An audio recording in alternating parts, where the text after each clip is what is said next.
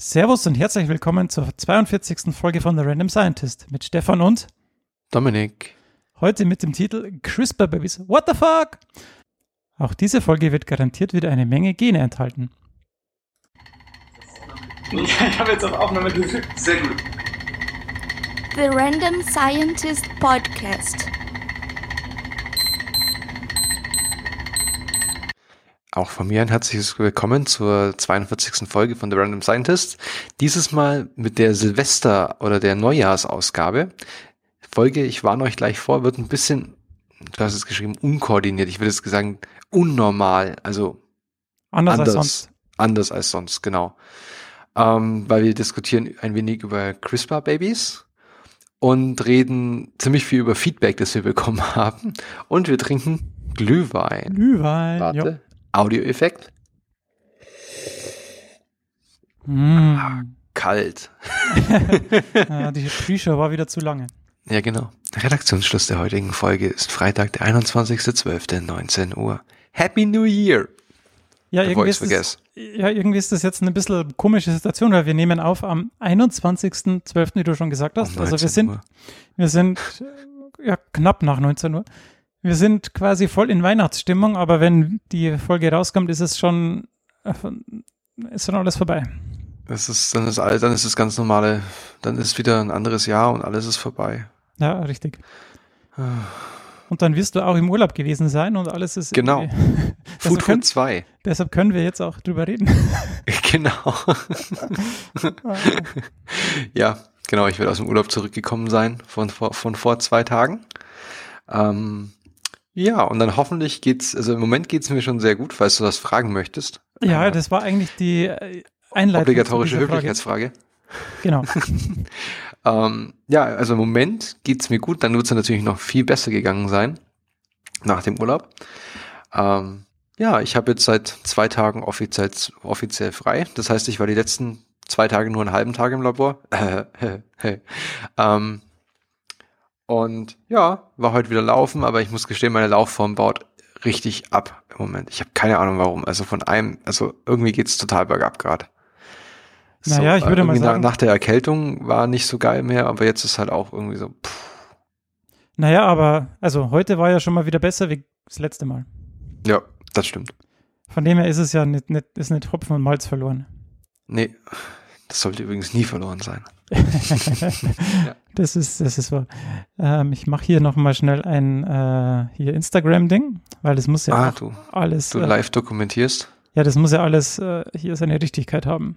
Ja, zu Recht. Diesmal mit dem äh, Location Tag Heidelberg, weil das vorherige Video war mit meiner Location. Jetzt darfst du mal hier Heidelberg. Germany. Ähm, während du hier unsere Social Medias besparst, ähm, kann ich eine Podcast-Grüße rausschicken. Ich und tue zwar an die Podcaster von Minutenweise Matrix. Also das ist ein Podcast, die machen genau das, was der Titel sagt. Die reden, sie gucken sich quasi den Film The Matrix, also den ersten Film. das. Den ähm, besten Film. den einzig, also ja wirklich, also die anderen zwei sind einfach beschissen. Ähm, den epischen Film Minuten, Minuten äh, Matrix gucken sie sich wirklich minutenweise an und reden darüber. Also das machen übrigens der Arne ähm, Rudert, der Alexander Waschkau und der Bastian Wölfle. Den kennt man, den Schlingel kennt man vielleicht aus von Bits und so. Ähm, die haben auch immer wieder Gäste. Ähm, diese Woche hatten sie zum Beispiel einen der Mithoster von Methodisch Inkorrekt. Ich verrate es nicht welchen. Aha, Cliffhanger. Ähm, nein, und, und das ist das Lustige ist, ähm, die reden halt dann, die gucken sich eine Minute Film an ja, machen die das, und reden dann so machen 20 die das bis live oder machen die das davor oder machen sie das, Das aus dem ich, also Gedächtnis? ich, das bin ich mir nicht ganz sicher. Also ich, ich glaube, die gucken sich das schon vorher schon mal an und dann gehen sie aber so Frame by Frame quasi jetzt übertrieben gesprochen durch. Ähm, decken dabei extrem viele Continuity-Fehler auf. oh, Ähm, was irgendwie ja. so ein bisschen so, hm, schade. Ähm, und sie reden halt wirklich über eine Minute Film. Ich glaube, die kürzeste Folge ist irgendwie 15 Minuten oder so. Ja, da kommt man dann schon mal vor. Also wenn man das dann wirklich so macht, dann muss man das ja auch genau. Ähm, Wenn, dann macht man es schon richtig. Genau. Ähm, ich habe dann mal nachgeguckt. Es ist anscheinend mittlerweile dieses Minute by Minute heißt es im Englischen. mhm. Ist auch ein Trend. Und es gibt, ein Kollege von mir hat einen Podcast ausgegraben, wo die alle Lord of the Rings, also Herr der Ringe Filme, also minutenweise angucken. Alter. Oder die haben zumindest damit angefangen. Das ist zumindest der Plan des Projekts. Und er meinte, die erste Minute des ersten Filmes, wo quasi nur der Vorspann kommt und ganz kurz ähm, Sound oder so ein bisschen Gespräch, dauert 45 Minuten. Naja, wenn man sich mal reingenördet hat in so eine bestimmte Sache und dann kommst, also ja, das ist halt so, ne? Nee, aber ist sehr zu empfehlen. Also für alle Leute, die The Matrix mögen, den ersten Film, und die auch erschreckend feststellen, dass der von 99 ist und dass wir mittlerweile alle alt sind. Ja. ja, passend zu dem Thema, ich habe gestern äh, den Tatortreiniger geguckt in der Mediathek und diese zweite Folge von der neuen Staffel, da geht's, äh, da ist der Olli Schulz noch dabei. Und die sind in irgendeinem Haus und da muss der Tatortreiniger halt äh, reinigen und eigentlich geht die ganze, also die Folgen dauern immer eine halbe Stunde. Und eigentlich geht's da nur darum, dass sie sich die ganze Folge über Filzgleiter unterhalten. Oder diskutieren. Also die Dinger, die du unter Stühle oder so tust, wenn du einen Parkettboden hast. Ja. Ist auch, ne? Also, bist du schon mal im Baumarkt gegangen und hast nach einem gesucht? Da Ja, gibt es natürlich. Millionen. Ja, ja, das sagt er auch. Millionen! Ich, ich bin zum ersten Mal rein und frage, ja, ich brauche so ein Unterding von so ein, so ein, so ein Filzteil. Ja, da zweiter Gang irgendwie, hier, Gang 34 oder so. Der, der ich rein. komplette Gang. Das ist so eine ganze Wand. Ja, ich meine, da gibt's ja auch, also welche mit Nagel, welche die Plastik sind unten, welche die Filz sind, welche die Genau. unterschiedliche Größen. Ja. Aber es macht wirklich einen Unterschied. Das ist echt äh, erstaunlich. Möchtest du mir hier gerade ein neues Podcast-Projekt pitchen? Nein, nein, Zum unter, Glück. kein, unter keinen Umständen. Ich dachte schon. Ich, das hätte jetzt schon, also wir hatten ja schon ein Zerwürfnis, äh, weil ich herausgefunden habe, dass du den Film Matrix noch nie gesehen hast. Ja, Das Also- gab jetzt, das ist schon, also ich, äh, liebe Zuhörerinnen und Zuhörer, ähm, der Podcast stand kurz vorm Ende. Also wir, war, wir hingen quasi, es hing an, seinem, an einem seidenen Faden hier. und nur deine Frau hat mich gerettet. ja, weil die es auch nicht gesehen hat, und dann sage ich, okay, dann das, das ist dann zu viel Arbeit, Beine loszuwerden in meinem Leben. Das geht nicht. Man muss auch mal verzeihen. Ich meine, ich, ich lebe ja die christlichen Werte. Eben, eben. Und ja, ich meine, ich war halt früher viel am Fußballplatz und äh, nicht so der Cineast und irgendwie ist das an mir vorbeigegangen. Oh Gott. Okay. Ich meine, ich, Du ich gräbst dich gerade so tiefer ins Grab. das äh, keine Ahnung. Okay. Sehr gut. Ähm, Ja. Ich würde sagen, die Folge wird wahrscheinlich eh schon konfus genug, deswegen können wir jetzt mit unserer konfusen Plauderei, ähm, würde ich die jetzt hier beenden, hart. Ähm, Ja, okay. Und dann würde ich sagen, wir biegen direkt auf das Feedback ein, weil das war, das, es hat mich sehr gefreut, dass wir Feedback bekommen haben, aber ich muss gestehen, ich war ein bisschen erschüttert über den Inhalt. Also, Ja, nicht, was heißt das? also, ja, das ist ja schon. gut, ist ja gut, wenn, wenn, also konstruktives Feedback ist ja besser als äh, ja, es war konstruktives Feedback, aber mir, mir, mir war es selber einfach peinlich und mich, mir hat's leid getan, dass sowas, also es war nicht zu meinen eigenen Ansprüchen. Also das, wir wurden, ich wurde meinen eigenen Ansprüchen nicht gerecht hier in dem Fall. Aber es erklär was ging's mal? Also, was wir- überhaupt passiert ist. Ähm, es ging ums Aktionspotenzial äh, aus der letzten Folge. Und äh, hier gehen Grüße raus an Peter und die Oberstufe des Gutenberg-Gymnasiums in Wiesbaden. Herzliche Grüße. Ähm, wir winken mal rüber. Du bist näher dran als ich. winke. Ja, genau. Und wir wurden eben darauf aufmerksam gemacht, dass bei der Erklärung des Aktionspotenzials äh, sich ein kleiner Fehler eingeschlichen hat. Und zwar ähm, haben wir, oder hat, ja, es wurde gesagt, dass äh, Calcium anstelle von Kalium gesagt wurde und äh, dass es doch ein relativ großer Schnitzer ist. Und das müssen wir natürlich korrigieren und können wir hier nicht so stehen lassen. Deshalb will ich das hier jetzt nochmal ähm, kurz erklären. Und auch danke Peter an, äh, ich habe ihm noch ein paar Fragen gestellt ähm, und vielen Dank für die Antworten. Ähm, ja, war, war doch sehr äh, erhellend, die ganze ja, Unterhaltung. Ja, das war sehr schön, also er war, war sehr interaktiv. Also das hat mich sehr, sehr gefreut. Ähm, was ich, bevor du jetzt das Aktionspotenzial erklärst, ähm, was noch für mich auch ein Kritikpunkt in seiner ähm, E-Mail war, oder eine Anmerkung, ich sage jetzt mal Anmerkung, ähm, dass wir zu viel ins Englische ver verfallen, wo es auch deutsche Entsprechungen gäbe dafür oder deutsche Wörter dafür, also zu viel Denglisch reden. es ist ein schweres Thema, weil ich verstehe es aus seiner Position oder aus der Position der Schüler, die das hören, weil die mit deutschen Lehrbüchern aufwachsen. Ähm, und es ist auch weitest, was ich eins möchte ich klarstellen, dass es, weil bei manchen Leuten kommt es immer so ein bisschen das Angeberei rum, wenn man so ein bisschen äh, sehr viele Anglizismen einbaut. Das ist bei uns aber kein, in keinster Weise der Fall. Das Problem ist nur, wenn man von der Schule an die Uni geht und ab irgendeinem Punkt hast du nur noch englische Paper, aus denen du liest, nur noch englische Lehrbücher, nur noch englische Vorlesungen. Ähm, das englische Viele internationale Wort, Kollegen. Nur inter, äh, viele internationale Kollegen, ja. Ähm, das englische Wort ist die dann näher als das deutsche. Ja, ja, und natürlich. Darin, ja. darum ist das Englische eher im aktiven Wortschatz und das Deutsche, daran erinnerst du dich dann eher so in zweiter Stelle. So geht's mir zumindest. Ja, also total. Ich versuche ja immer bei den ähm, grundsätzlich in meinem Sprachgebrauch äh, so viel wie möglich Deutsch zu reden und, und nicht so viel äh, Anglizismen, aber es ist halt äh, sehr anstrengend. Ja, man, man, es ist, es ist dann wirklich anstrengend für einen, das nicht zu tun.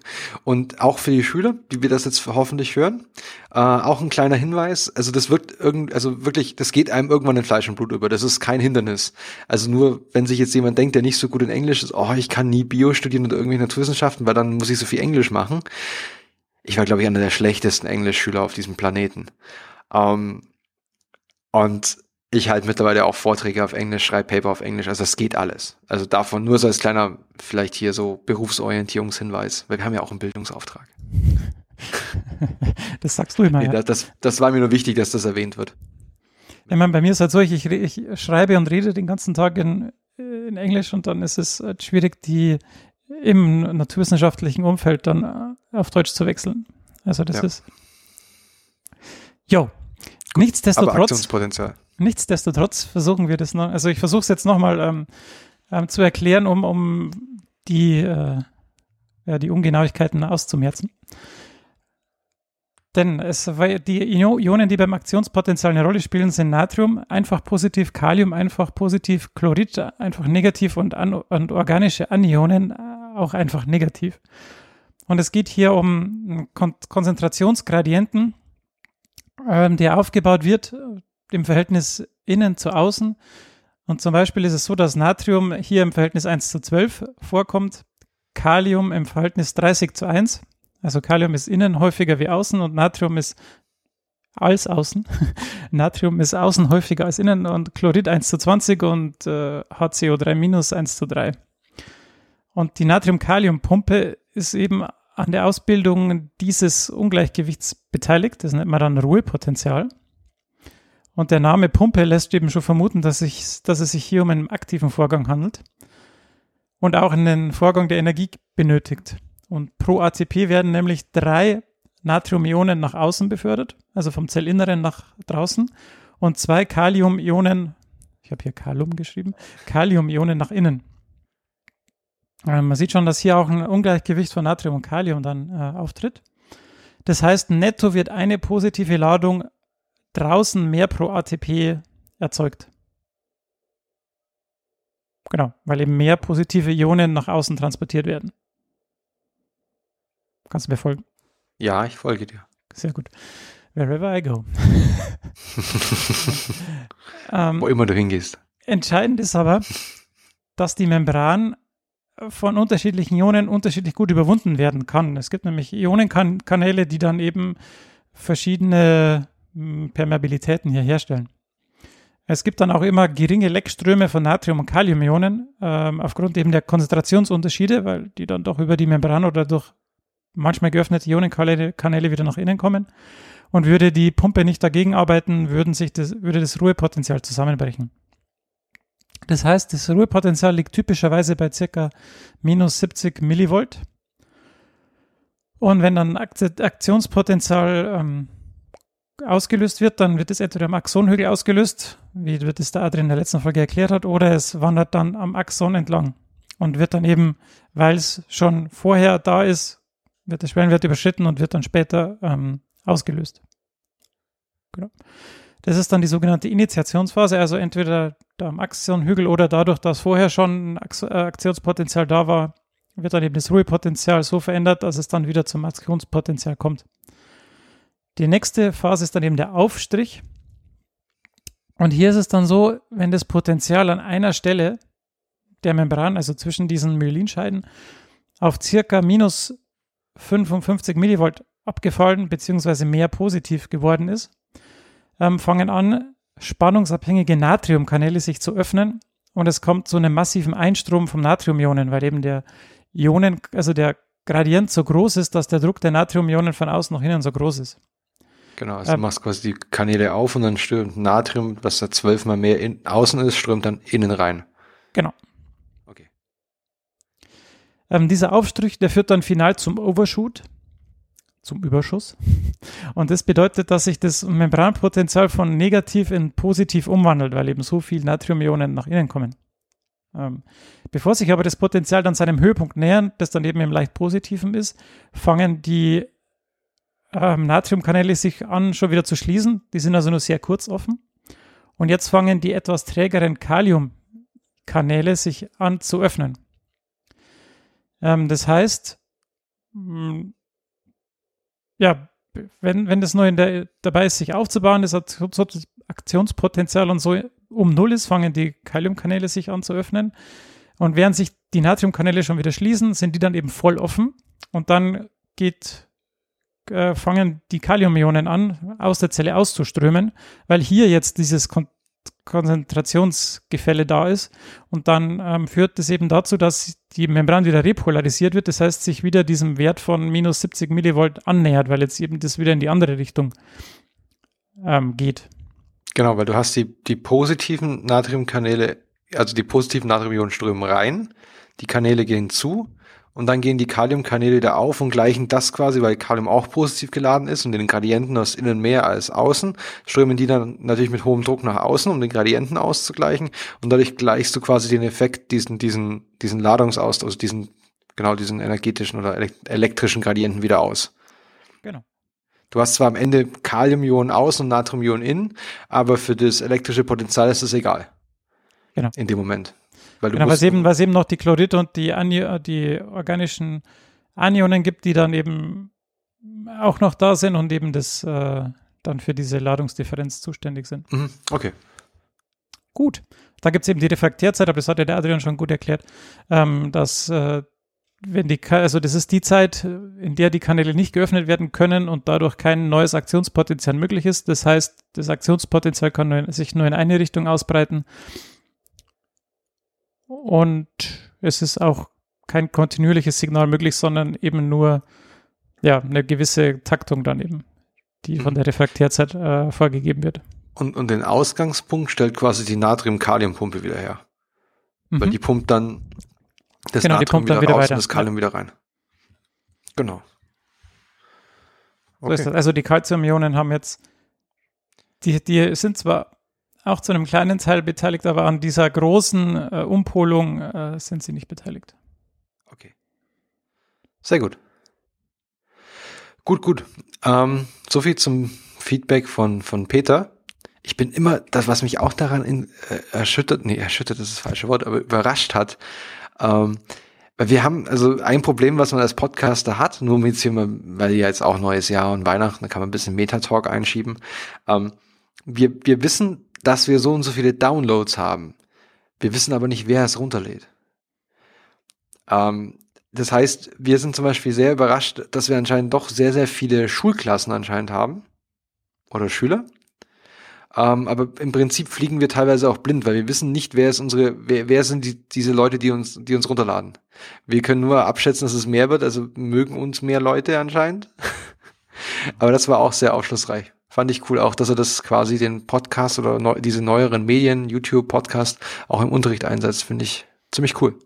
Erhöht natürlich den Druck. ja, auf jeden Fall. Ähm, dann kam noch Feedback von Manfred. Bei ihm ging es äh, um Aminosäuren. Und zwar, ist, er hatte die im, im er hat uns eine längere E-Mail geschrieben, aber Bottomline oder im Grunde hat er gesagt, dass es ähm, dass er gelesen hat, dass es Aminosäuredefizite gibt, also quasi eine, ernährungstechnische Unterversorgung mit bestimmten Aminosäuren, die man mit bestimmten Krankheiten korrelieren kann. Aber er den Eindruck hat, dass zum Beispiel bei Ärzten das keine Rolle spielt, dass es nicht quasi äh, ähm, akut getestet wird oder halt ähm, standardmäßig getestet wird, wie die Konzentration auf von bestimmten Aminosäuren im, im Blut ist. Und ich wollte erstmal, ähm, bevor ich da tiefer nämlich darauf eingehe, denn deswegen müssen wir das Thema auch leider jetzt mit dem Punkt auch schon auf eine andere Folge verschieben. ähm, ich wollte mich nämlich erkundigen bei unseren Metabolomikern, wir haben auch eine Metabolomics Core Facility, die quasi Metabolite, Fette, Zucker, Aminosäuren, das ganze Zeug sich im Blut und bestimmten Geweben anschauen, wollte ich mich nämlich erstmal erkundigen, wie denn diese, ob diese Analytik überhaupt richtig funktioniert im Blut. Mhm. Ja. Ähm, und weil ich mich da, also das ist, war für mich komplett neu, was er da quasi erwähnt hat. Also Aminosäuren, dass die wichtig sind, klar, für ähm, wissen wir, haben wir in einer unserer Folgen erwähnt. Aber ob die damit wirklich im Zusammenhang stehen und ob die, die Analytik überhaupt möglich ist, das wollte ich erstmal wissen, bevor ich tiefer darauf einsteige. Ich habe dann auch ganz motiviert eine E-Mail geschickt an hier metabolomics äh, kollege.de und dann kam halt als allererstes der Auto-Reply, ja, ich bin jetzt drei Wochen im Urlaub. Und ich so, okay. Na, super. ja, also äh, ist es wird nicht vergessen, aber ähm, ich muss leider jetzt ähm, äh, das auf die lange Bank schieben, quasi. Coole Sache. Wirst Aber du da dein trotzdem- H1 mitnehmen? Das könnte ich machen, ja. Stimmt, ich habe mir geshoppt. Ich habe mir eine H1 geshoppt. Ich habe auch, ich wollte vorhin schon das, das H1 auspacken, um äh, bei unseren CRISPR-Babys eine ähm, Expertenmeinung einzufangen, bei mir zu Hause. Äh, aber die Dame war dann zu schüchtern. Wir können doch hier auch Englisch reden, ist doch kein Problem. Ja, nee, sie war grundsätzlich schüchtern, aber sie hat mir sehr detailliert erklärt. Das ist sehr schön. Ähm, gut, das war jetzt ein etwas längerer Feedback-Blog, aber sehr willkommen. Also ich kann euch wirklich nur ähm, dazu aufrufen, uns Feedback zu schicken. Auch wenn ihr nur mal irgendwie, wenn ihr jetzt eine ganz andere Gruppe zum Beispiel von Menschen seid, die uns hört, ähm, um so mit der Hand zu winken und sagen, hey, äh, wir hören euch auch. Also nicht nur Schüler, Studenten oder so.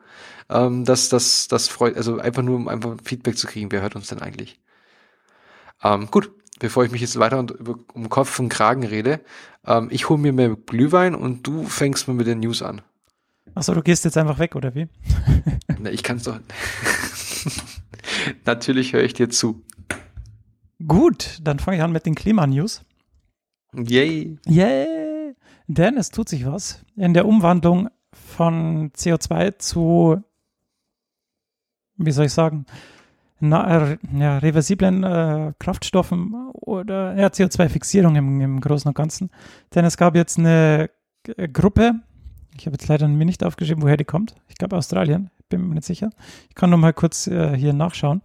Ähm, die haben, also wenn man CO2 reduzieren will und es fixieren will, dann ist das Problem, äh, dass entweder, dass man viel Flüssigkeit braucht oder Katalysatoren, die aus seltenen Erden sind. Ne? Das ist ja heutzutage fast schon Standard, dass wenn man irgendwas Cooles bauen will mit Elektrizität oder so, dann braucht man Katalysatoren oder Materialien, die eben selten sind, die ja irgendwo in, in Chile in der Wüste abgebaut werden müssen oder so. Hat da nicht letztens erst die Bundesregierung irgendein Abkommen mit irgendeinem, so, glaube ich, Chile war das? Mit, stimmt, stimmt. Also irgendwie geschlossen, dass wir da auch ja Zugriff auf diese seltenen Erden haben. Ja. Krass. Ja, das, äh, das kann sein. Ich, ich weiß nicht, ob es Chile war, ob es die Atacama war, aber kann, kann schon Das sein. irgendwie an mir vorbeigeflogen. Auf jeden Fall haben sie sich da haben groß, äh, ja, wir sind safe. Ja, wir brauchen, ja, wir müssen dann erstmal noch äh, Fabriken bauen, die die Akkus bauen. Aber gut. Auf jeden Fall haben, hat die Gruppe aus Tokio ähm, hat hier Magnesium und Kupfer. Also quasi Australien, quasi nebendran. Ja, es ist äh, nicht ganz, aber es war schon näher als jetzt Europa. Ja. Ähm, Magnesium und Kupfer genommen, weil diese Materialien, Materialien eben einfacher zu gewinnen sind und auch häufiger vorkommen. Mhm. Und die haben eben Katalysatoren gebaut, die lichtaktiviert sind und die auch eine, hohen, eine hohe Quantenausbeute liefern. Das heißt, das Licht wird effektiv genutzt. Und die haben eine Umwandlungsrate von 95 Prozent. Das ist also ähm, sehr vielversprechend. Das ist natürlich jetzt erst so ein Proof, äh, Proof of Principle, also so eine Gru Grundlagenstudie, um das mal auszuprobieren. Aber es tut sich was. Also ist, Mhm. ich gebe die Hoffnung noch nicht auf, dass es noch irgendwie was wird. Dass wir- Dass wir noch klimaneutral werden. Naja, dass wir zumindest uns durch die Fixierung, ich meine, wenn du jetzt deine ganze, also was ich mir da immer denke, ist, wenn du jetzt deine ganze Wirtschaft darauf aufbaust, irgendwie, oder deine, sagen wir mal, der ganze Flugverkehr kann in zehn Jahren dadurch versorgt werden, dass du CO2 aus der Luft fixierst und dann damit fliegen kannst. Mhm. Ja, Dann ist das ein geschlossener Cycle. Richtig. Aber wenn du jetzt irgendwie CO2 fixierst, das unter der Erde ablegst oder irgendwie dem Kreislauf entziehst, dann bist du ja langfristig irgendwann in der Situation, dass du wieder so weit äh, runtergefahren bist, dass das ja dann, weißt du, dass du zu wenig CO2 in der Luft hast, dass die Pflanzen nicht mehr wachsen. Also natürlich ist das ein, äh, aber natürlich muss man sich darüber dann vielleicht. Ja. Ich glaube, wir haben so viel CO2 mittlerweile ja. in der Luft, dass das wieder ein bisschen, also da können wir länger. Ja, ja das glaube ich auch. aber ja, es ist gut, dass äh, in die Richtung was geht. Mhm. Und äh, also was, was ich sagen wollte, ist, dass äh, ich hoffe, dass wir uns dadurch mehr Zeit kaufen können, um dass endlich jeder kapiert, dass wir von der Kohle weg müssen, dass wir weniger fliegen müssen, zumindest effektiver fliegen müssen und dass wir halt inner, zumindest innerhalb Europas oder innerhalb Deutschlands nicht mehr fliegen sollten, sondern mit der Bahn fahren. Ja. Ich habe erst letztens ähm, eine, oder erst heute eigentlich, genau, es war heute, eine Dokumentation über die im, von der ZDF-Mediathek gesehen über die deutsche Steinkohle. Ja, weil die heute. Der, der, die heute, genau, fährt die letzte ähm, Lore hoch. Ähm, echt beeindruckend. Krass. Also, ähm, vor allem, also äh, ich kann das jetzt gar nicht eigentlich in Worte fassen, wie, wie, wie, äh, also das, das war ja quasi so zentral. Also ja, das sinngebend für eine ganze äh, Region, ne? Nee, für, für ganz Deutschland. Also ich meine, und die Europäische Union ist ja quasi auch, also wir haben ja Kriege geführt wegen Kohle und Stahl. Ja. Also die, die Europa wurde ja quasi, oder der europäische Gedanke wurde ja zuerst mit einer Montanunion gegründet, wo quasi äh, Handel, Kohle, Stahl vereinheitlicht wurde. dadurch hatten sie sich hier, haben sie unser, unseren, unseren Kontinent ja quasi erst befriedet. Vorher haben uns gegenseitig die Köpfe eingeschlagen. Ja, das ist schon, schon faszinierend, aber wenn man dann über die Folgen nachdenkt, dass halt das ganze Ruhrgebiet über drei, also flächenweise so drei, vier Meter abrutscht oder tiefer geht, weil eben der Boden nachgibt, weil du halt da überall ähm, Löcher im Boden hast.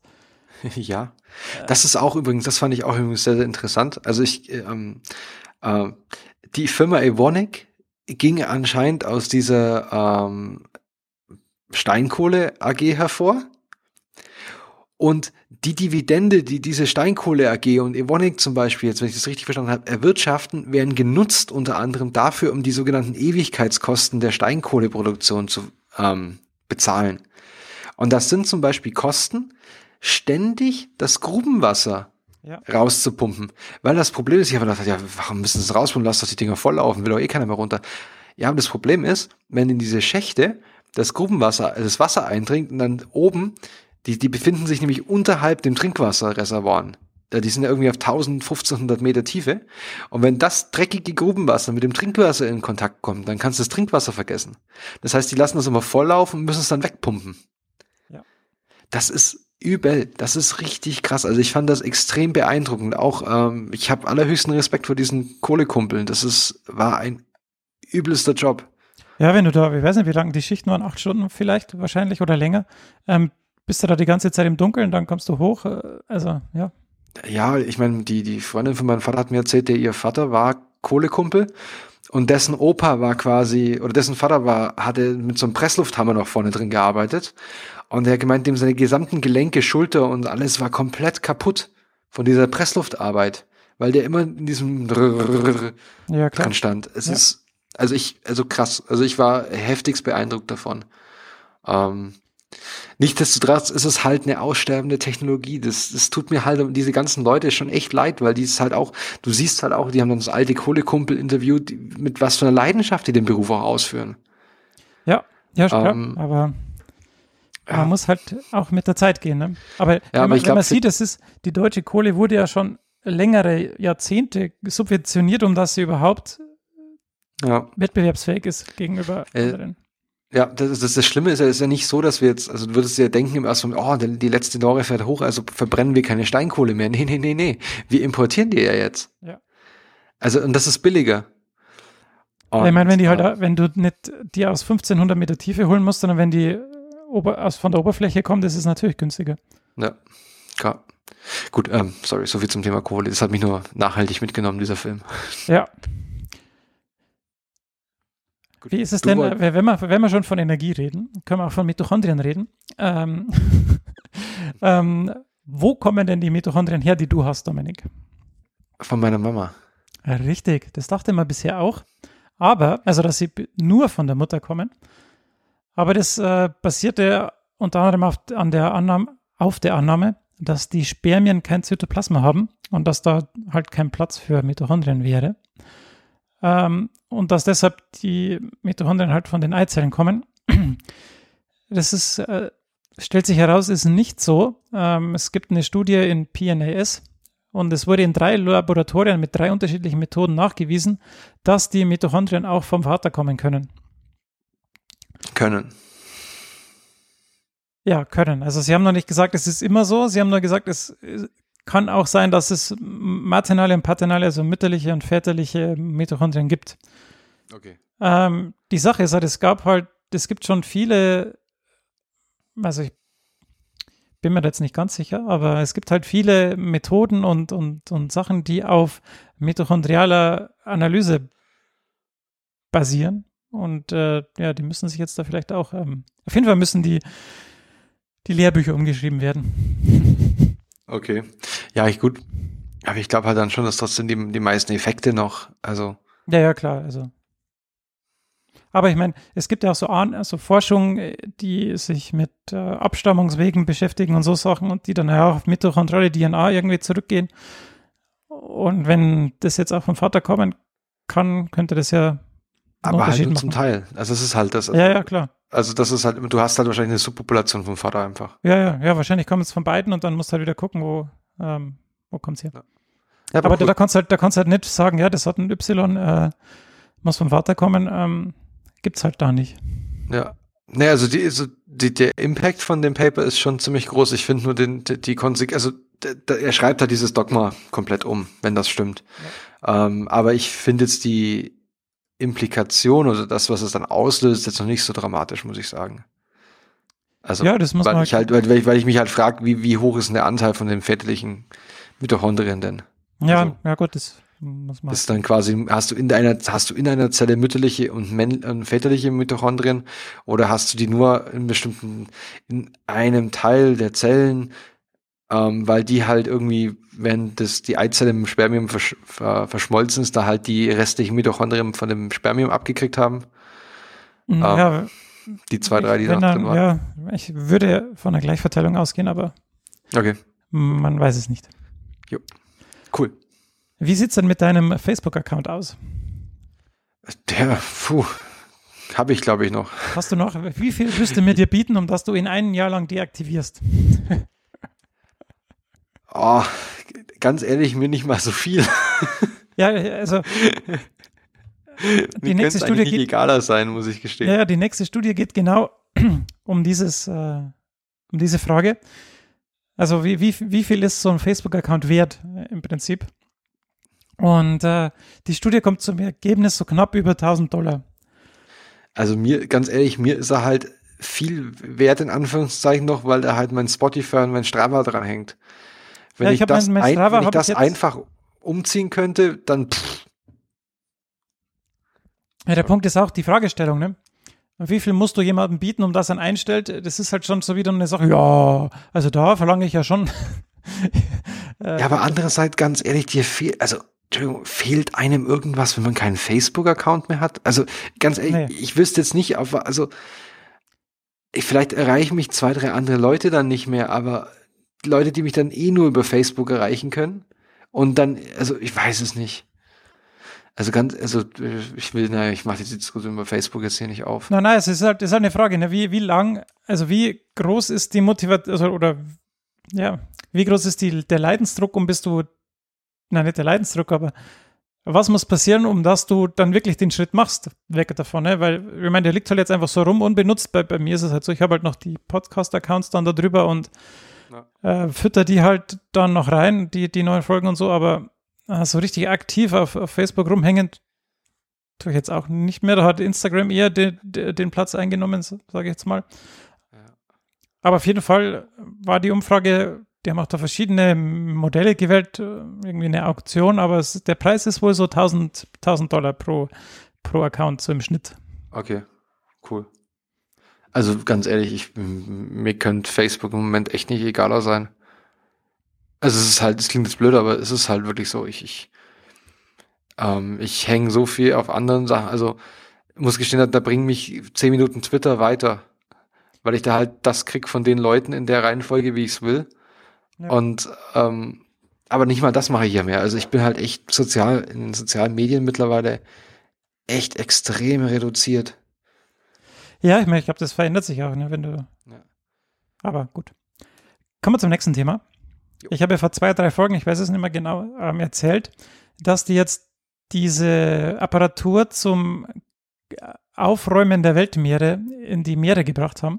Mhm. Und äh, der erste Test verlief positiv und jetzt haben sie es weiter in den Pazifik reingeschoben, um, zu, um anzufangen, wirklich.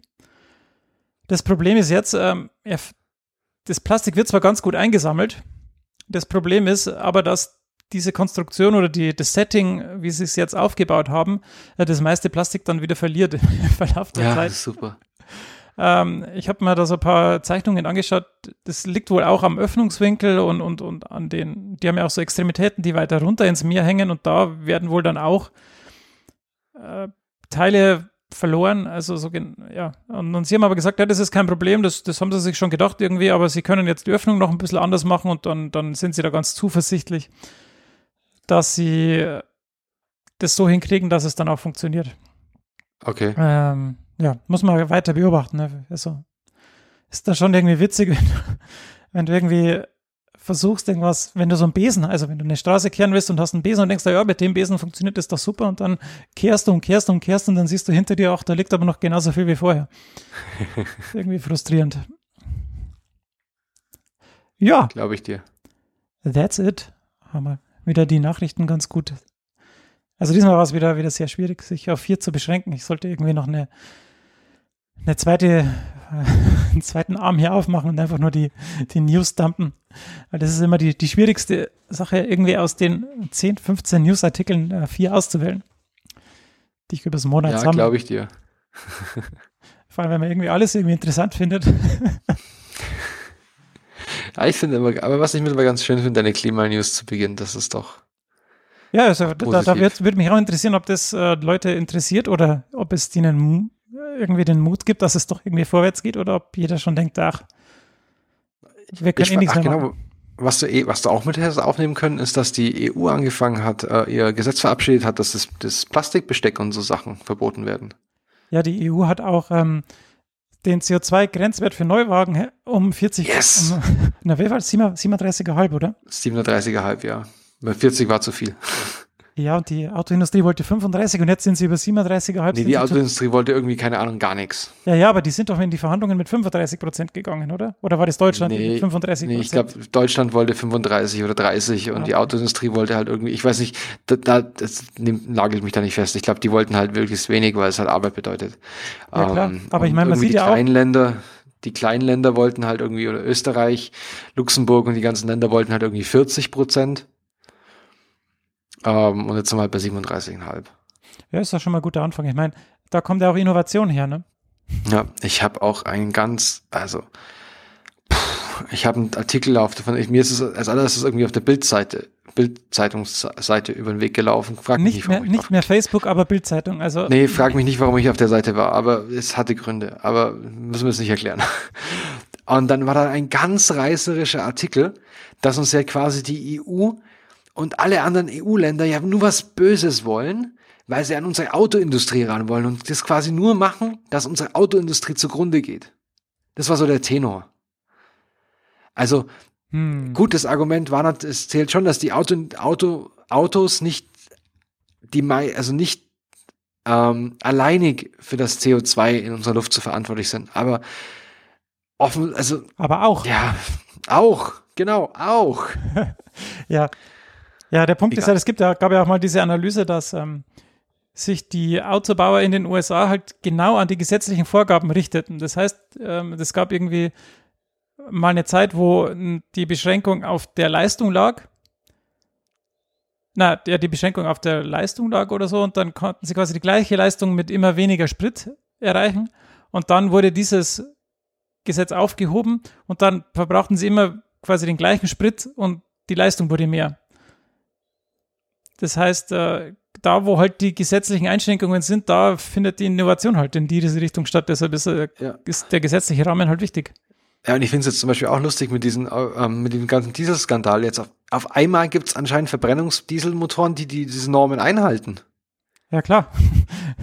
Auf einmal, ohne Beschiss. Ja. Oder jetzt auf einmal gibt es Elektroautos wie Sander, also was heißt wie Sander Ja, und ständig, überall sehe ich da irgendwie von Audi irgendwie e-tron-Werbung, überall Audi-Elektrik. Also auf einmal geht's ja. Ja, Ey, es muss nur Ja. die Anreiz geschaffen werden. Ja, raus aus der Komfortzone. Gut, Gut. Sollen, wir, sollen wir zu unserem Hauptthema kommen? Oh ja, das wird lustig. Ich bin schon. ich würde nicht, ich würde nicht äh, lustig sagen, aber interesting. Inter also ich ich finde es am Ende lustig. Gut. Ähm, möchtest du das Thema einleiten? Äh, CRISPR Babies, what the fuck?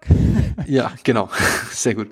Ähm, das hatte Adrian ja in unserer letzten Folge schon angedeutet. Stimmt, das, hattest habe ich ganz hat- vergessen. Ja, genau, ja. Das hatten wir nicht in unserer News-Section drin und er ist dann so total, boah, das habt ihr nicht erwähnt, wie CRISPR-Babys und so.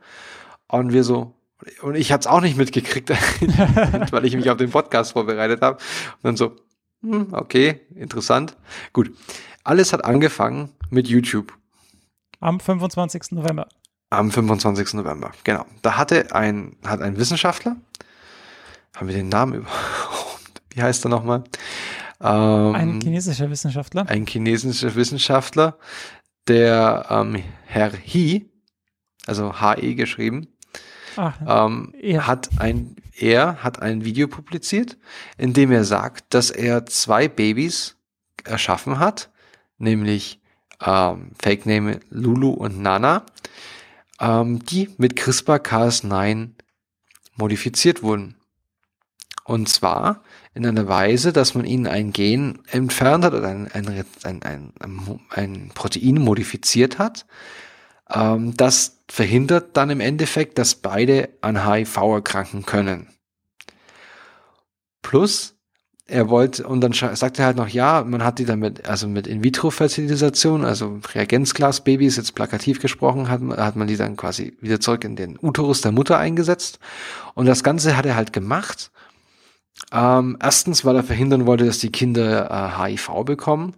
Zweitens, weil er dem Vater oder der Familie den Kinderwunsch erfüllen wollte. Also er stated quasi, er sagt quasi, dass ein, äh, eine Partnerschaft aus Frau nicht HIV-positiv und Mann HIV-positiv. ja, das ist der Punkt, Also- den hast du vergessen zu erwähnen, dass der Vater nämlich HIV-positiv ist.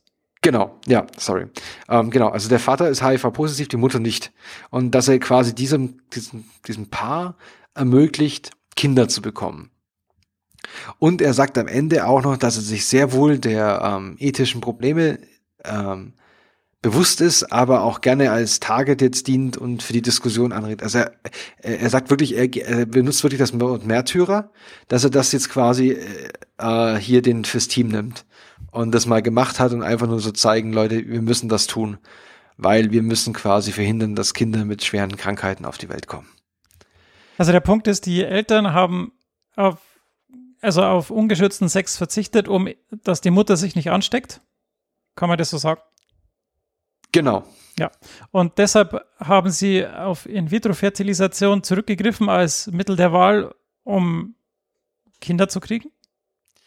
Äh, nein, so hat er es nicht gesagt. Er hat nur gesagt, dass sie genau, genau, das war also so, ja, jein, so. Also er hat die Babys quasi, die Embryonen und die Eiz und, und das Spermium vom Vater quasi zu, die zusammengebracht und hat dann das Embryo in vitro äh, gecrispert und da dieses Gen, dieses C, es nennt sich CCR5, es ist ein Protein, das HIV benutzt, um ähm, in die, in die Der CCR5 ist ein, ist ein Co-Rezeptor für den CD4-Rezeptor. Genau. Um quasi das, ähm, dass die, dass der HIV quasi benutzt, um in die Zelle einzudringen. Ja. Und das haben sie geändert. Ähm, Ja, raus, dann, rausgeschnitten. Genau. Nee, sie haben es nicht rausgeschnitten, sie haben es mutiert. Ach so, sie haben es nur Mhm. mutiert. Das kommt nämlich später auch noch. Ähm, die haben es nur mutiert. Und dann hat er quasi dieses in vitro cr- crisperte Baby ähm, der Mutter wieder eingesetzt. Deswegen ging das nur über in vitro Fertilisation. Ähm, dass, sie schwanger, dass sie schwanger wird oder die CRISPR-Methode. Oder dass beides. schwanger, also sie, das ist ein guter, das ist nämlich ein, sehr guter Punkt, auf den wollte ich nämlich dann ganz am Schluss nochmal eingehen, aber ähm, sie, äh, einerseits, du kannst natürlich kein Embryo im Bauch der Mutter CRISPern. Das heißt, er musste quasi das, das, die, er musste, wenn er CRISPern will, muss er In-vitro-Fertilisation machen. Und dadurch die ja, Mutter weil, sprengen. weil du dann die eine Zelle im, im Reagenzglas hast und nur die eine Zelle manipulieren kannst. Genau. Und in dem Fall von dem, von Lulu und Nana hat er halt zwei Zellen. Diese, du setzt ja immer mehr Zellen ein, weil du hoffst, dass eine durchkommt. Ja gut, das sind halt- Details halt der IWF, durch. aber, aber nicht CRISPR. Genau, das ist, ja- das ist, das ist, ein, gro- das ist eine, eine Konsequenz aus IWF, also aus der In-vitro-Fertilisation, nicht von CRISPR. Genau. Und dann sagt er halt, er hat diese Babys ähm, erzeugt und dass es denen gut geht. Und dass keine von denen, keines von diesen Kindern AIDS hat. Das war am 25. November. Das Video hat im Moment, und das fand ich sehr erstaunlich, es hat bis jetzt nur 320.000 Ein- Aufrufe, also 324.000 irgendwas. Tatsächlich. Das finde ich Das echt erschreckend eigentlich. Weil schon, eigentlich hätte ich jetzt gedacht, dass, es- dass der Impact viel größer ist und es, ist halt immer noch offen, öffentlich, das Video. Äh, ja. er, Ja, gut, gibt dient- übrigens auch, Ja, bitte? er gibt übrigens auch eine Gmail-Adresse an, um ihn zu kontaktieren. Ja, ja, das, das habe ich auch Ähm, gedacht. Gmail? Aber äh, muss er ja, ja. Muss er nicht, er kann ja auch sein Institut. Äh, Nee, eben nicht. Das ist Ach so, genau ja, ja, stimmt, das, klar, klar. Kommt dann später, genau. Also das, ist, das Video hat er dann am 25.11. publiziert. Und ähm, dann ging halt am 26. ging quasi die Bombe los. Da ging, also wir haben da, wir haben euch eine Linksammlung quasi. Da ging es dann voll ab. Die ganze Presse ist drauf angesprungen. Und unter anderem hat eben sein Institut gesagt, sie haben damit nichts zu tun. Ja.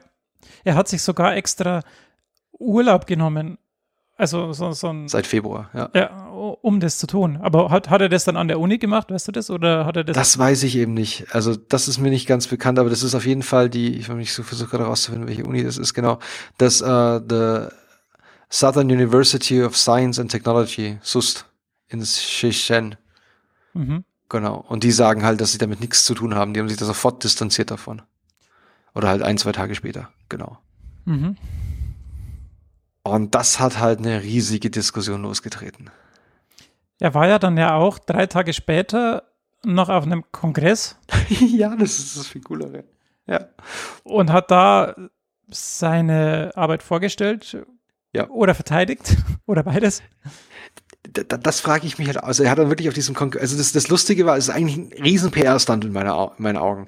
Er hat einen, einen ein, zwei Tage vor diesem Kongress, der eben, ähm, wo es eben in China einen Kongress gab über eben Human Editing oder, oder überhaupt Gentherapie und so ein ganzes, in diesem, in dieser Blase, hat er dieses YouTube-Video gelauncht und dann hat er zufälligerweise auch noch einen Talk auf diesem Kongress bekommen.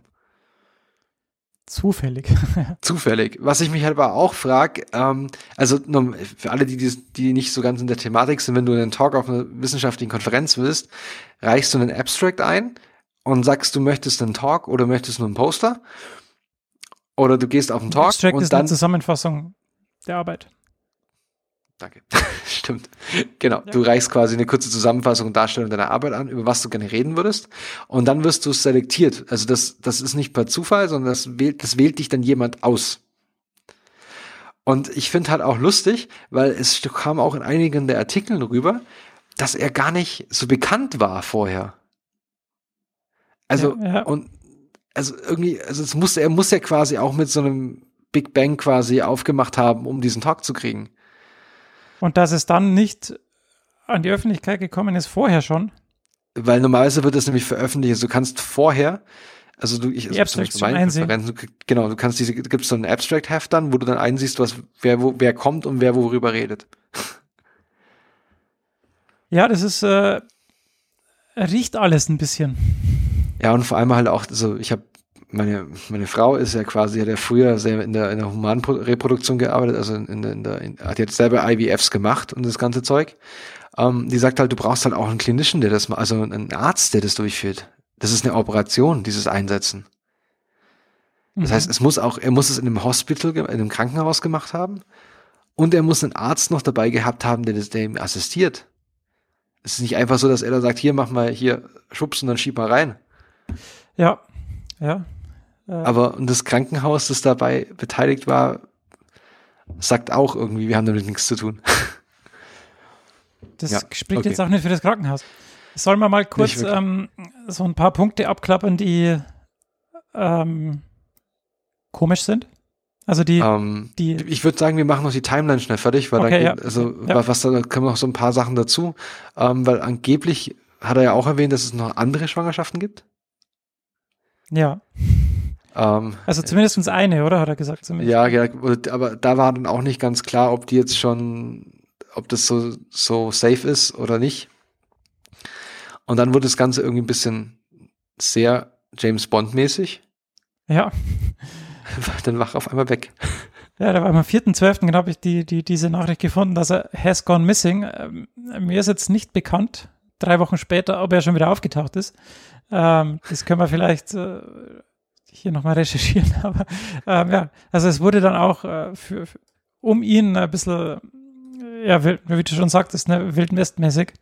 Ähm, und ja, ent- ent- ja, man weiß nicht, ob er sich einfach abgesetzt hat oder ob er ob ihm was zugefügt worden ist. Aber wenn er, wenn er angegriffen worden wäre, dann hätte man das wahrscheinlich schon, Ja, schon dann schon. Und es gibt halt bis dato immer noch kein Statement der Eltern. Also es, es gibt von, also es gibt kein Statement von den Eltern von Lulu und Nana. Was ich auch Naja, gut, verstehen was- kann, weil Was, was hätten, was könnten die denn sagen? Sie können sagen, dass die Kinder gesund sind und sie können sagen, dass er vielleicht irgendwas gemacht die- hat, aber sie könnten ihm zur Seite springen, dass sie sagen, hey, er hat uns wirklich darüber informiert, wir waren uns im Klaren, was passiert. ja. Ja, ja, Ähm, klar. Weil das ist nämlich zum Beispiel ein Punkt, der, ähm, den ich als allererstes ansprechen wollte. Äh, kurz, er hat, also es ist nicht ganz klar, ob er das so richtig die Leute informiert hat. Weil in einem der Artikel kommt halt vor, dass das Formular, das er ihnen vorgelegt hat, den Eltern so ein bisschen, also so zwielichtig ist. Ich weiß Mhm. nicht, erinnerst du dich noch dran, hast du es gelesen, was da, also es, es stand irgendwie ähm, drin, dass er nicht, also er beschreibt nicht die negativen Folgen, aber er beschreibt, dass er die Bildrechte und irgendwie Interview- und Filmrechte an den Babys hat. Irgendwie sowas. Also völlig abstrus. Das wäre auch wieder darauf hindeutet, dass er eher an der PR als an der Science in, interessiert. Ja, weil was würde er normalerweise machen, wenn, was würde ein Wissenschaftler normalerweise machen, wenn er sowas macht? Also wie würde er vorgehen? Naja, wenn, wenn du so Genexperimente machen willst, musst du dir ja erstmal genehmigen lassen. Genau, von der Ethikkommission. An deinem Krankenhaus oder an deiner Uni. Ähm, und ich kann zum Beispiel eine Anekdote erzählen, die ich selber mal mitbekommen habe. Jetzt nicht hier in Heidelberg, sondern woanders. Da haben sie Mäuse für einen Versuch angeworben oder sich approven lassen oder genehmigen lassen von der Ethikkommission, haben die aber dann für ein anderes Experiment benutzt. Und das gab einen riesen Aufschrei. Also die entsprechenden Wissenschaftler mussten eine riesen Strafe zahlen und wurden dann, ähm, hatten dann einen, einen Bann bekommen für, glaube ich, ein Jahr oder zwei, dass sie keine Mäuse mehr genehmigt bekommen haben. Mhm. Das heißt, das ist echt, das nehmen die, teil- also in Deutschland zum Beispiel kann ich es sagen, nehmen die das richtig, und ich weiß auch von Kollegen aus den USA, die nehmen das richtig, richtig ernst. Das heißt, du, also, das ist nicht einfach nur so, da hockt nicht nur eine, eine Runde Menschen zusammen und sagen so, ach ja, puh, klingt interessant, mach mal. Ähm, genau, also du brauchst quasi erst ethisches Approval. Ähm, das hat er anscheinend nicht, er behauptet, er hatte es, aber alle, bei denen er es haben hätte sollen, sagen, nö, hast du nicht gehabt. Zumindest nicht für das, was du getan hast. Ähm, genau. Und was würdest, was machst du als nächstes? Wenn du jetzt sag mal, du kriegst das Ethical Approval, dann machst du was? Ja, ich bitte, ich habe ich hab mich nie mit so einer, mit solchen Sachen beschäftigen müssen, aber ich meine, solche, solche Genexperimente, die müssen echt gut genehmigt werden und du musst ja dann erstmal, wenn du das an Menschen machst, musst du dir wahrscheinlich dann die Versuchspersonen suchen. Nee, ich würde ich würde sagen, du, du gehst, ich würde jetzt mal gar nicht vom Menschen ausgehen. Also weil einfach nur ganz normal, wenn du so ein Experiment, sag mal einfach, du, du machst von der ethischen Approval bis zur Publikation einfach so die wichtigsten Schritte. Wir haben jetzt Ethical Approval, dann führst du die Ex Experimente durch. Dann führst du erst, dann dokumentierst du erstmal alles äh, klein, Genau. machst vielleicht sogar Kontrollen, Kontrollexperimente. Äh, ich weiß zwar nicht genau, wie die jetzt in dem Fall aussehen hätten sollen, aber gut. Und dann äh, schreibst du dein Paper natürlich. Genau, also, na- darauf na- wollte ich raus. Nein, nein, nein, ja, aber du, du schreibst nicht erst ein Paper, sondern gehst auf Konferenzen, diskutierst es da schon mal mit Leuten. Also das, was er eigentlich Genau. am Ende gemacht hat, hätte er eigentlich schon vorher machen müssen. Genau. Und, und du vor allem einen, einen wichtigen Punkt hast du schon angesprochen, du holst, du, du publizierst ein Paper, weil du den Peer-Review-Prozess hast. Das heißt, andere Wissenschaftler schauen sich das an und gucken sich deine Roh- Rohdaten an und sagen, ob das taugt oder nicht. Und was du nicht machst, ist, du publizierst nicht ein YouTube-Video über deine Wissenschaft. Genau. Egal wie hip das ist, das machst du einfach nicht. Du kannst das vielleicht als, also in manchen Studien bietet es sich an, ein YouTube-Video beizufügen oder ein Video beizufügen als Figure oder als Material, aber es sollte nicht die einzige Publikationsweise sein. Und vor allem das Lustige ist ja jetzt, er, sa- er hat, ich habe gelesen, dann, er, er versucht auch noch ein Paper zu publizieren, aber das wird er nie durchbekommen, weil eine der Fragen am Schluss jeder Paper-Publikation ist, hast es, hattest du Ethik, hast du Approval vom, hast du Genehmigung vom Ethik, von der Ethikkommission? Und die hat er nicht. Das heißt, er wird das nicht publiziert bekommen. Ja, das, vielleicht hat er es auch genau deshalb so gemacht, wie es gemacht hat. Also die, das YouTube-Video, weil er genau dann kann es ja keiner nachvollziehen. Das ist halt zum Beispiel mein Riesenkritikpunkt. Ähm, wenn ich, dann, dann geh her und sag, okay, ich hole mir von, ähm, von Caltech, von Harvard, von MIT, von, weiß nicht, von Curie, Pasteur, DKFZ, keine Ahnung, Wissenschaftler, zehn Wissenschaftler renommierte auf dem Fach, lass die Proben nehmen von den Babys, unterhalt hier Disclosure Agreement, also dass sie nichts sagen dürfen, wo die leben und alles, und die screenen und meine Ergebnisse bestätigen. Zumindest das. Ja, Und das gibt's ja auch nicht. nee, Aber okay, gut. Das war jetzt der erste Punkt, wa- was die ganze Sache schon sehr shady macht oder halt sehr zwiebelichtig macht. Jetzt kommen wir zum nächsten. Ich habe vorhin, du weißt, ich, erinnerst dich, ich habe vorhin gesagt, ähm, er, hat, er hat mehrere Claims gemacht. Er wollte zum Beispiel einem, das nennt man übrigens diskordantes Paar, wenn die, wenn die nicht beide HIV-positiv sind, Fachausdruck. Ähm, wenn ein diskordantes Paar Kinder möchte, hat er gesagt, das ist ja in dem Fall, er macht es ja dafür, dass die Kinder kriegen können. Eines seiner Hauptargumente. ja, Gut, wir haben jetzt den Fall von einem HIV-positiven Mann und einer HIV-negativen Frau. HIV, der, der Normalfall, in Anführungszeichen, der ma- normal problematische Fall ist eine HIV-positive Frau. Weil die direkt mit dem Kindentag äh, zusammen ist. Da ist es extrem wichtig, dass es gesteuert wird, dass die antiretrovirale Therapie bekommt. Genau, dass einfach da nichts passiert. Das ist der Normalfall.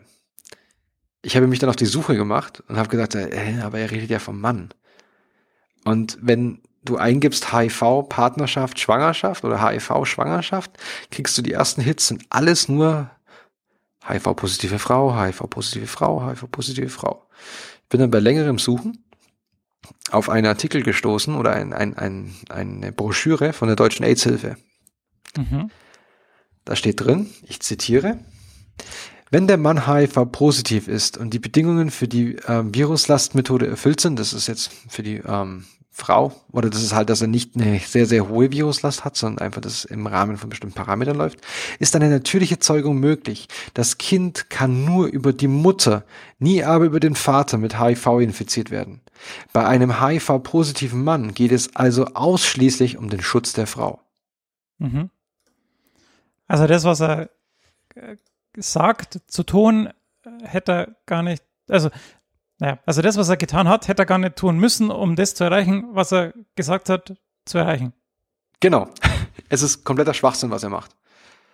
Weil das, äh, dadurch, dass er allein schon eine In-vitro-Fertilisation macht, das ist schon mehr, als er machen müsste. Mhm. Für das Kind. Für das Kind. Die, wie, wie schon geschrieben, die einzigen mit, die, die IVF, also diese In-vitro-Fertilisation, muss nur durchgeführt werden, um die Mutter zu schützen. Und das erwähnt er niemals in seinem Talk. Er sagt nur, er Also das die ist- Kinder vor einer HIV-Infektion schützen. nur um das äh, richtig zu stellen, ist natürlich äh, wichtig und richtig, dass die Mutter geschützt wird, nicht, dass das jetzt falsch rüberkommt. Dass Ja, nee, nee, klar, klar, klar. Aber das, das war nicht sein Argument. ja, nur weil es eher, äh, ja, Genau. Ich habe mich dann noch, mich noch mal, noch mal bei meiner ähm, Reproduktionsbiologin des Vertrauens erkundigt. Und der habe ich den Fall erklärt und sie gemeint, Es wird doch ganz normal über, über In-vitro-Fertilisation gemacht. Das ähm, steht völlig außer Frage. Also, also sie kennt das aus ihrem Krankenhaus, wo die das gemacht haben, routinemäßig. Das wurde immer gemacht.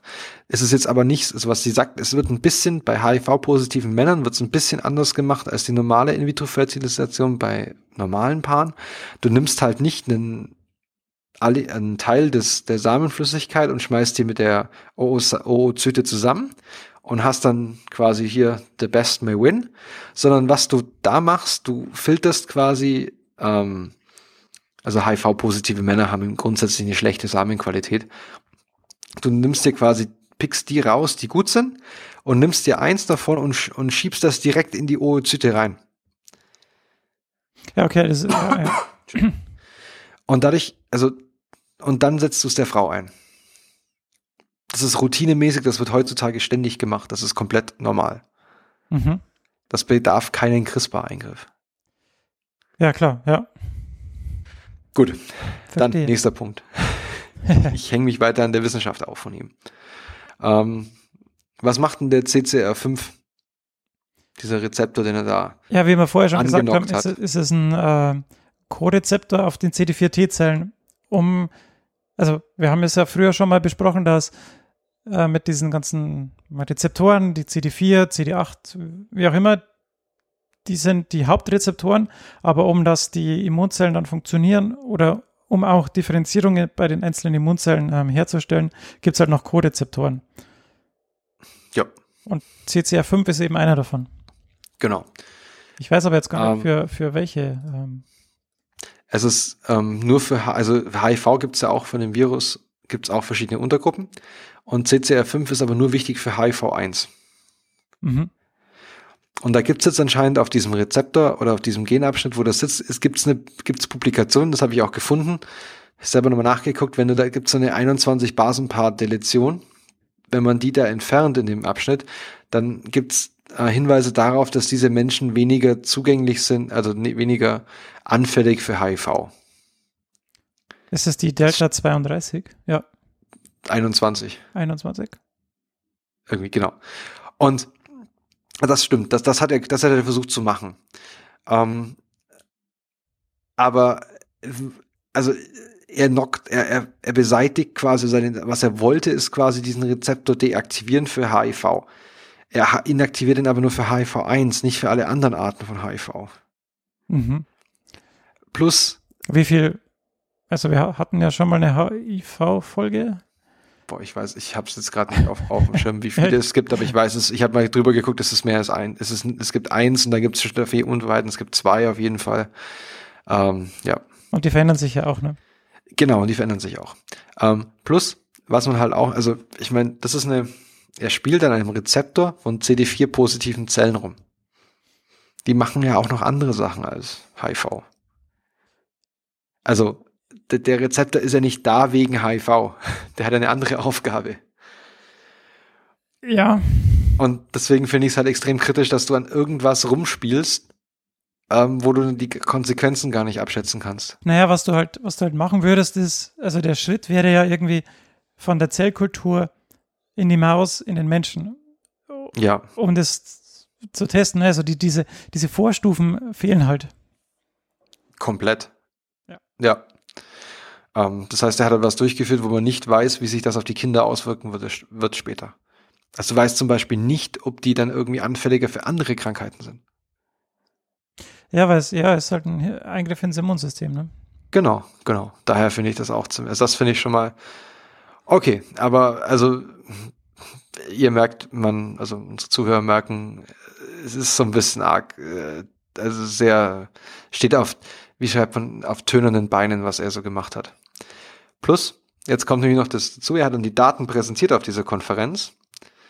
Und dann haben wir zum ersten Mal quasi Kollegen von ihm die Daten, die er gezeigt hat, bewerten können. Also die, die abgeschlossene Arbeit. Genau. Oh, ja. Und er hat quasi Daten gezeigt über genetische Screens und alles. Und ähm, genau, was kam denn dabei raus? Wie waren da die Meinungen über jetzt rein auf das bezogen, was er technisch durchgeführt hat? Ja, nicht so gut, ne? ja, das ist sehr freundlich ausgedrückt noch. Nämlich, was er hätte, was er hätte erreichen müssen, dass beide Babys quasi homozygot sind für diesen Rezept, für diese Mutation. Ja. Am Ende, um dass es erfolgreich ist. Was ist aber der Fall? Ja, die sind, also homozygot bedeutet, also man hat ja, man hat zwei Chromosomen und dieser CCR5-Rezeptor ist auf beiden kodiert. Also ist auf beiden drauf. Und um das eben korrekt abzulesen, ja, gibt halt beide Versionen auf beiden Dings. Und wenn beide, also wenn das Gen auf beiden Chromosomen verändert wird, dann nennt man das Homozygot. Und wenn es nur auf einem, also selektiert, also nur auf einem äh, verändert wurde, dann ist es Heterozygot. Und deshalb, äh, was hierher passiert ist, ist, dass es eben nicht homozygot passiert ist. Richtig? Genau. genau. Es ist nicht, also er hat quasi, er hat ein Kind kreiert, das ist heterozygot. Lulu Ich weiß oder nicht, Nana? ob das Lulu, Ja. Lulu oder Nana war. Ähm, also die ist heterozygot, das heißt, es hat also absolut kein, also außer dass sie vielleicht ein bisschen anfälliger ist für andere Krankheiten, weil sie nicht so viel von dem CCR5 oder dem CCR5-Rezeptor hat. Keine Ahnung, was das für einen Einfluss auf sie hat. Auf jeden Fall Hätte wär's. Fail. Ja. Und das andere Kind ist ein Mosaik-Baby. Kannst du erklären, was ein Mosaik ist? Ja, das haben wir ja schon bei den, bei den Katzen Genau. mal gehabt. Ähm, Genau. Wenn, wenn du ähm, nicht alle Zellen erwischt oder sie eben nur einen Subset oder nur eine, eine Subpopulation der Zellen erwischt, dann ist eben nicht der ganze, der ganze Organismus betroffen, sondern nur ja, ein Teil davon. Genau. Was quasi in dem Fall heißt es, wenn im Idealfall hat sie, also wenn es gut ist für sie, so dass, oder zumindest für ihn, dass sein, sein Versuch funktioniert hat, dann sind alle T-Zellen ähm, homozygot mit der Mutation und die restlichen Körperzellen nicht. Was aber viel wahrscheinlicher ist, dass halt ein Teil der Körperzellen ganz normal ist und die anderen mutiert. Aber wie, Das heißt, wa- was ich mich da jetzt gefragt habe, er hat es doch gemacht in der, also im Ein oder hat es nicht im Einzelstadium gemacht, also hat es schon Ja, hätte er machen sollen, angeblich. Also hätte ich, also hätte ich erwartet, dass es im Einzelzellstadium macht, aber anscheinend hat er es nicht im Einzelzellstadium. Also, wahrscheinlich oder dabei halt schlampig gearbeitet. Ja, weil ich, ich also ich kenne mich jetzt hier mit, mit der Entwicklung des Menschen nicht so im Detail aus, wie lange das dann wirklich bei einer Zelle bleibt, ne? Ja, nicht so lang, glaube ich. Ähm, auf jeden Fall, es ist halt, wir können es ganz kurz zusammenfassen, er hat auch, also die Daten präsentiert und die Daten sahen sehr schlampig aus. Also das haben die, die Kollegen von der Konferenz haben gemeint, das ist äh, absoluter Fail. Also er hat nicht, also nicht nur hat er das, was er machen wollte, also dieses, dieses übergeordnete Ziel, dass er das Kind vor HIV schützt, weil der Vater HIV-positiv ist, ist das Schwachsinn. Noch hat er, noch hat er am Ende das erreicht, was er eigentlich tun wollte. Also methodisch. Ja. weil, weil Und er- jetzt, ja, ja, sag. Ja, nein, nein, das, äh, du hast es schon gesagt. Ja. Und jetzt kommt noch das ganze Thema der Ethik dazu. ich weiß nicht, ob wir das Fass aufmachen sollen. Ja, ich meine, ähm, äh, das haben wir im Vorgespräch schon gesagt. Hashtag Designer-Babys. Ja, es ist kein Designer-Baby, das kann man ja schon mal sagen. Genau. ähm, weil eben keine äußerlichen, also es, es wurde ein Protein, also ich meine, das ist eine klassische Gentechnik, es wurde ein Protein verändert, das man verändern wollte und es wurde eine Krankheit, also theoretisch, in der Theorie wurde eine Krankheit behandelt, also so wie Sichelzellenanämie, das ist auch eine Ein-Gen-Krankheit, die könnte man auch Das ist keine Punktmutation. ja, ja, ich wollte es halt ein bisschen breiter fassen. Ähm, Ja. Sowas kann man eben damit ganz gut machen. Aber wenn du jetzt sagst, ja, ich will ein Kind, das blonde Haare hat oder blaue Augen, dann ist das halt das nicht. Oder so schlau wie der Stefan ist. Ja, also das will man nicht. das, so, ähm, nee, also es ist, ja, es ist halt nicht so, dass du sagen kannst, ich will mein Kind so und so bauen, basteln, weil da müsstest du viel mehr Gene und noch viel, an, viel anderes Zeug, Genregulation und den ganzen Zeug ähm, machen. Das geht einfach nicht. Also noch nicht. Und Mhm. das hat er auch nicht gemacht. Das muss man ganz klar sagen. Und ähm, was da dann auch noch ein wichtiger Punkt ist, finde ich, er sagt halt dann, ähm, er hat auch ein Video hochgeladen mit irgendwelchen Guidelines, also die er dann claimt. Also egal. Ähm, Ja, die, die, die Sache ist halt jetzt, äh, worauf du jetzt wahrscheinlich hinaus wolltest, ist die ganze Ethik-Diskussion. Diskussion. Wollen wir jetzt, dass nie wieder an Embryonen solche Sachen gemacht werden dürfen? Wollen wir, dass das gemacht werden darf und man einfach ausprobieren soll, was da am Ende dabei rauskommt? Oder wollen wir da, da eine, irgendeine vernünftige Regelung finden? Weil ich glaube, so wie es jetzt ist, könnte das halt jederzeit, naja, könnte es wieder passieren, ich weiß es nicht. Ja. Also im Moment gibt es ja ein offizielles, also haben sich zumindest Wissenschaftler darauf geeinigt, dass es ein Moratorium gibt für die Technik am Menschen. Ja gut, aber wenn du jetzt so einen, einen durchgedrehten Wissenschaftler hättest, der sich halt um Regeln Wie, oder um nenn, Konventionen. Nenn mir ihn Visionär. Nenn mir ihn Visionär. Um Gentleman's Agreements oder um solche Sachen halt nicht schert, dann macht es halt trotzdem. Ja, genau. Ähm, ja, das ist halt, ähm, ja, ich, also ich bin selber da noch nicht zu wirklich einem Schluss gekommen, was richtig und was da falsch ist, weil ich meine, ein Argument bringt er selber, wo er sagt, er will halt, dass diese Technologie auf jeden Fall eingesetzt wird, um schwere Erbkrankheiten zu oder schwere Krankheiten ähm, zu behandeln. Aber da ist halt auch die Frage, ab wann, wer definiert, was so eine schwere Krankheit ist? Du bräuchtest ja erstmal eine ganze Infrastruktur, quasi wie eine eigene Ethikkommission oder eine eigene Kommission, die weltweit rechtsverbindlich, rechtsverbindlich sagt, äh, keine Ahnung, Sichelzellenanämie ja, äh, grüne Augen wegmachen nein. Also, mal ganz blöde Beispiele Kurzsichtigkeit beheben, nein. Also, ich meine, das, das sind wir ja dann schnell in der, in der Sache. Genau. Ist, was ist noch vertretbar als Krankheit und was nicht? Genau. Also, ich habe da letztens, eine, eine, eine habe ich das aufgeschnappt, äh, ein Video, ich weiß nicht, ob es äh, ZDF war da oder, oder, oder auf, der, auf YouTube, auf irgendeinem, auch von einem relativ seriösen Medium. Ähm, da haben sie, ging es um, um, um Leute mit Behinderung. Und da ging es dann auch, dann war die Frage, oder hat, hat eine von diesen, diesen Menschen gesagt so, ey, ich fühle mich nicht behindert, weil für mich ist das normal. Ja. Also den Aspekt, weißt du, jemand mit Trisomie 21, der kennt kein Leben ohne Trisomie 21. Und wer sind wir, dass wir sagen, das ist es nicht wert? Nur weil von unserer Warte aus er noch nicht normal ist. Ja, ja da kommt man ja schnell in, in äh, schwieriges Gewässer. Ja, ich, ich meine, ich mein, es ist ja auch, auch bei der In-vitro-Fertilisation damals, als man das äh, eben gesagt hatte, hat man ja auch, ist es ja sinnvoll für Paare, die kein Kind kriegen können, dass sie ja ein Kind eben kriegen können. Aber was ist jetzt mit einer alleinstehenden Frau, die sagt, ja, ich hätte auch gerne ein Kind, warum sollte ich denn kein Kind haben und ich kann ja ein genau. Kind kriegen? Ähm, darf ich mir jetzt von irgendwem, ja gut, ich meine, du könntest auf normalen Wege die einfach jemanden suchen und dann sagen, ja gut, äh, klappt vielleicht, klappt vielleicht nicht. Ja, aber dann ist es halt rechtlich wieder kritisch, weißt du? Weil dann ist, irgendwann kommt sie dann um die, kannst dann, kannst dann um die Ecke kommen und ihn, den, also der ist dann verantwortlich für das Kind. Ja, aber ich meine, wenn du jetzt, ja, ja klar. Also aber ich meine, wenn man jetzt, ja, wenn man jetzt davon nur, nur, ausgeht, sie will nur das Kind haben und die ist jetzt mal die finanzielle Seite, ist ja, alles ja. okay und sie will den nicht in die Pfanne hauen.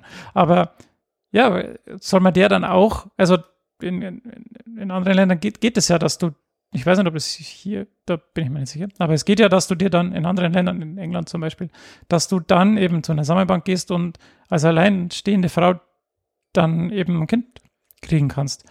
Ja.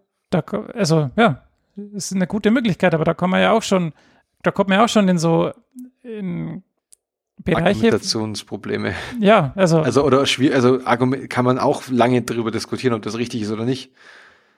Ja. Weil ja das klassische Familienbild ist Vater und, und ja, Mutter. Ja. Also ich will, will ich will jetzt da nicht sagen, dass das falsch ist und nein, dass nein. natürlich ähm, alles äh, also gut ist, dass man solche Möglichkeiten hat.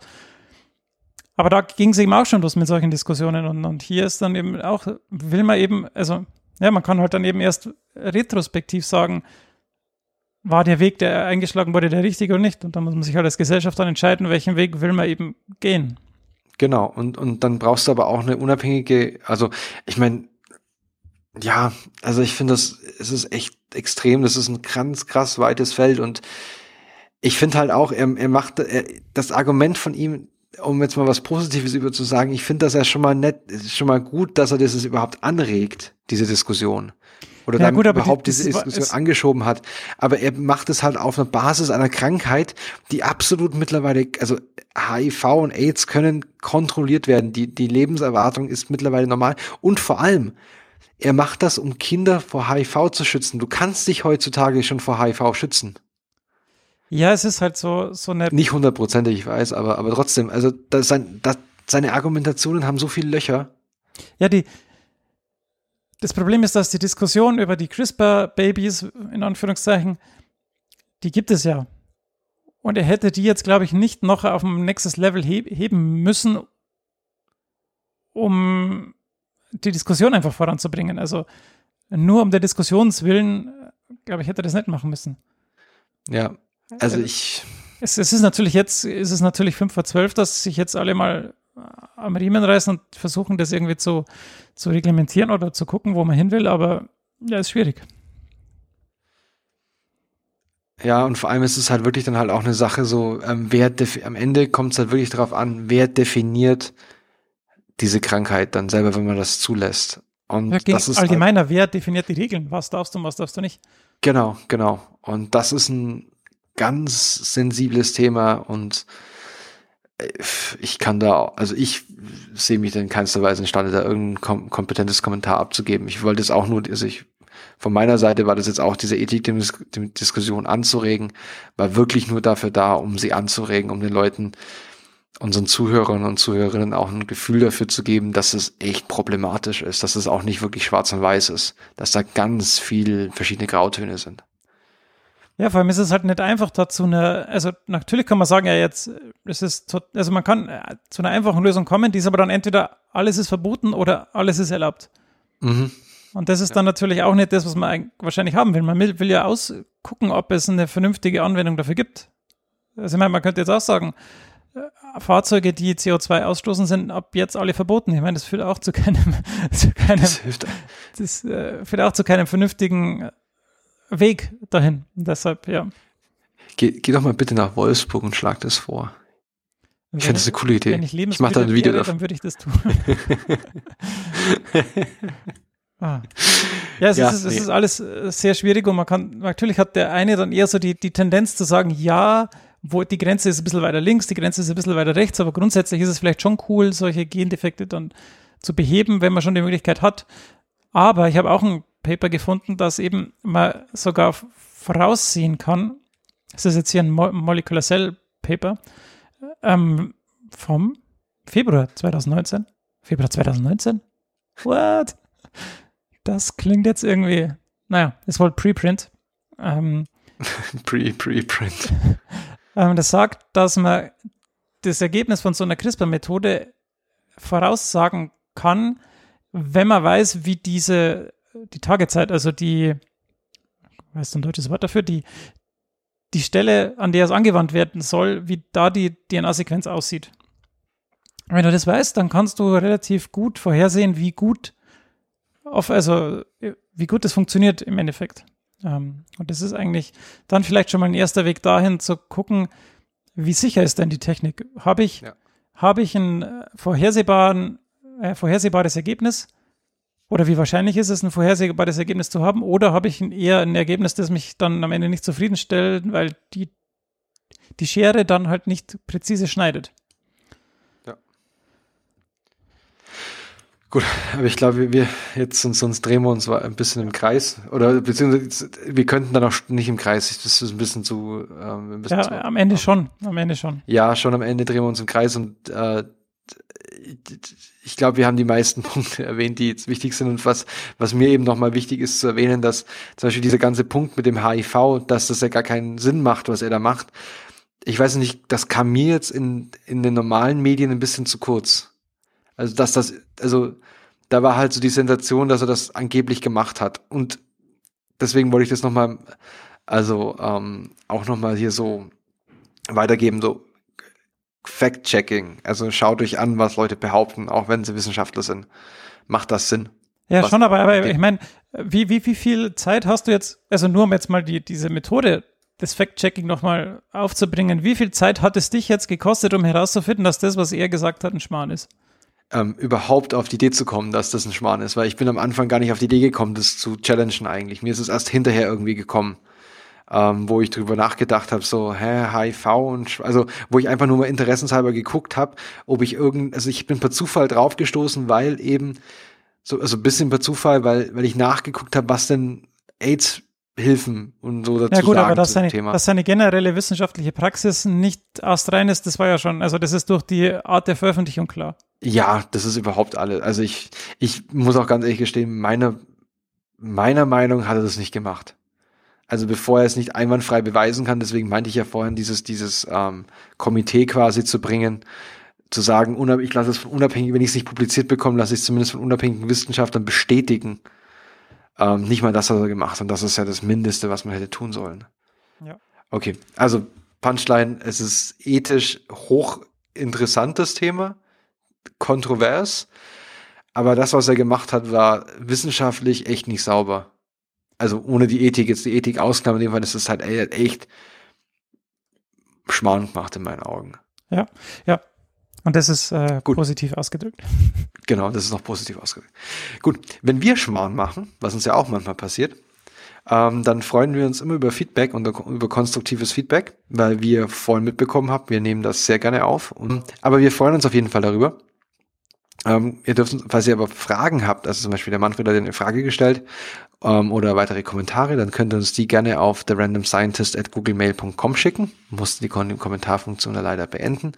Ihr dürft uns auf Twitter folgen, uns auf Facebook liken, auch wenn ich Facebook halt echt nicht mehr benutze, aber freuen wir uns trotzdem drüber.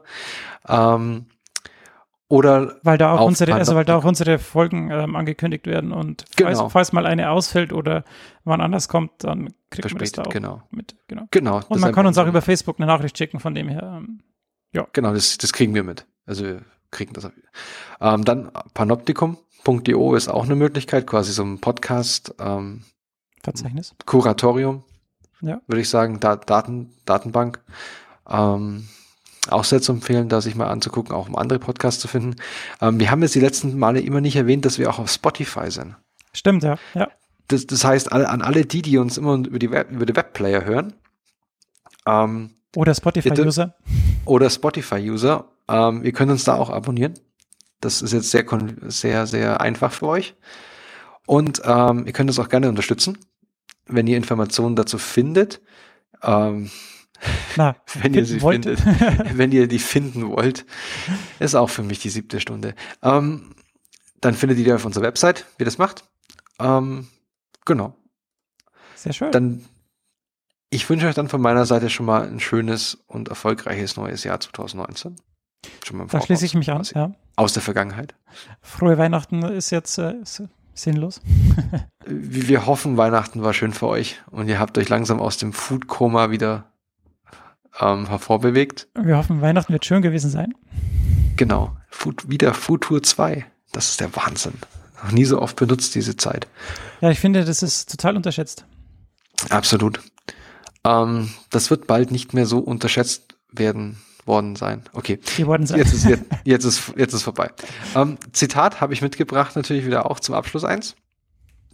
Und zwar, ähm, ich habe ja vorhin längere Zeit diesen Podcast über die Matrix erwähnt, also muss natürlich jetzt auch ganz klar ein Matrix-Zitat kommen vom Morpheus.